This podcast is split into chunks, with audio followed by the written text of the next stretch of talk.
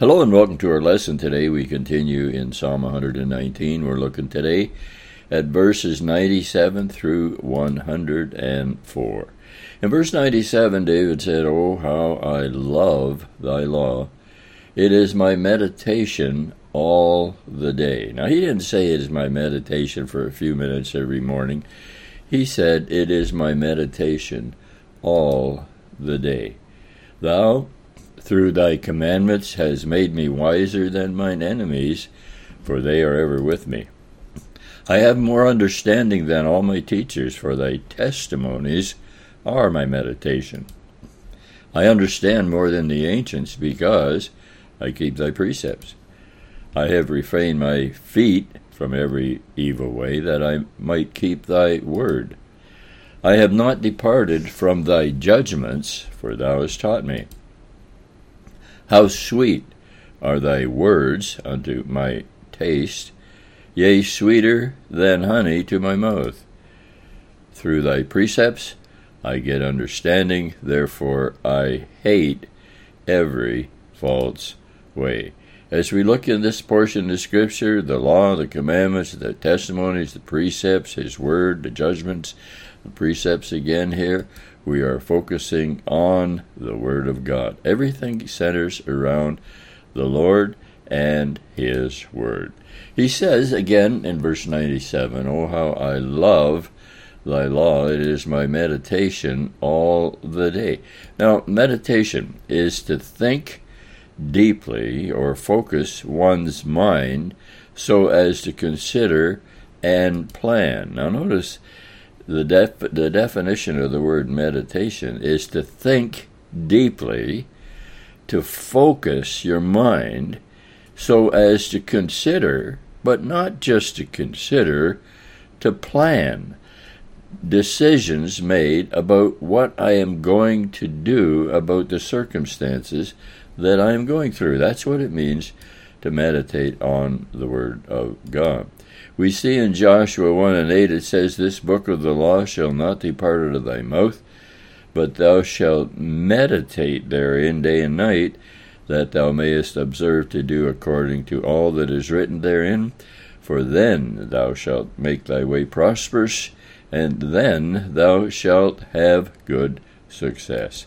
He says, This book of the law shall not depart out of thy mouth, but thou shalt meditate therein day and night. Again, not just a few minutes in the morning or at night, but all day, day and night. What for? That thou mayest observe to do. Notice it says that meditation is to think deeply or focus on one's mind so as to consider and plan. What am I going to do? And so the book of the law shall not depart out of thy mouth, but thou shalt meditate therein day and night, that thou mayest observe to do according to all that is written therein. For then thou shalt make thy way prosperous, and then thou shalt have good success. To do according to only those things that I want to do? No, to do all that is written therein for then thou shalt make thy way prosperous, and then thou shalt have good success. It all centers around us observing to do, to do. So, meditation, to think deeply or focus one's mind so as to consider and plan to decide what God wants me to do about the situations that I am going through today. He's got some other verses in here. He says in verse 15, I will meditate in thy precepts, in thy ways. In 23, he said, I will meditate in thy statutes. In 48, I will meditate again in thy statutes. And then again in 87, I will meditate in thy precepts. And then 148, he said, I will meditate in thy word. In the New Testament, Paul said in 1 Timothy 4:15, "Meditate upon these things, give thyself wholly to them, that thy profiting may appear to all." And so he said, meditate, think deeply, or focus your plans, your mind, so as to consider and plan what you're going to do about the circumstances that you're going through today. We're all going through different circumstances, and God has a plan for our lives, and through those circumstances, He wants to show Himself powerful through us. So, David said, I love thy law, it is my meditation all the day.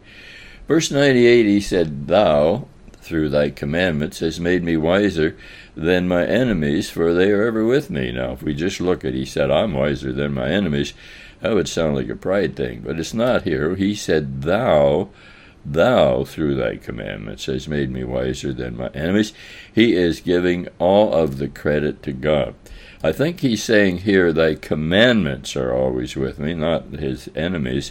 Uh, either way, he's letting the Lord take charge of his life. In verse 32, he said, I will run the way of thy commandments. He did not say, I will run away from thy commandments, which seems to be more prevalent today than running in the way of the Lord's commandments. In verse number 86, I, he said, He's going to keep all his commandments because he said they are faithful. In 151, he said again, All thy commandments are truth. Again in verse 99, he said, I have more understanding than all my teachers. Once again, if we look at this in just that light, it looks like, well, you're pretty proud of yourself, David. That's not what he's saying here.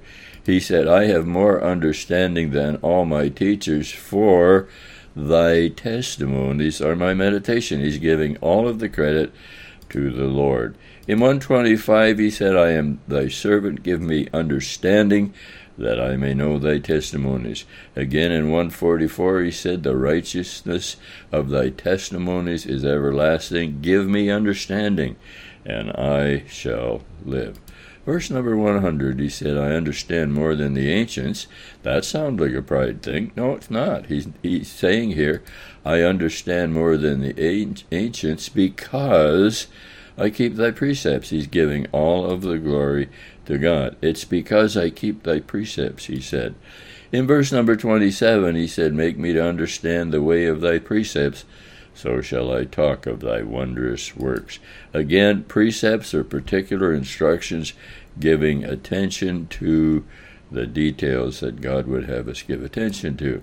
In verse 101, he said, I have refrained my feet from every evil way that I might keep thy word.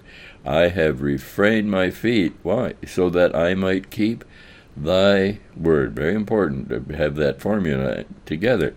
The word of God says in Psalm 105, 119, verse 105, Thy word is a lamp unto my feet and a light unto my path. In 102, he said, I have not departed from thy judgments, for thou hast taught me. He said, I've not departed. He's not bragging. He said, only reason is because God has taught him.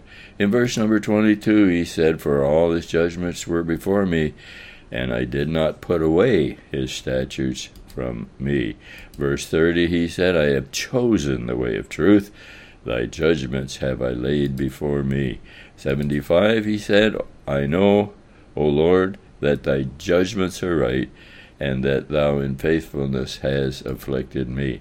In 108 we read, Accept, I beseech thee, the freewill offering of my mouth, O Lord, and teach me thy judgments. Oh, that we could be teachable today. Teach me thy judgments. In number 165, he said, Great are thy tender mercies, O Lord.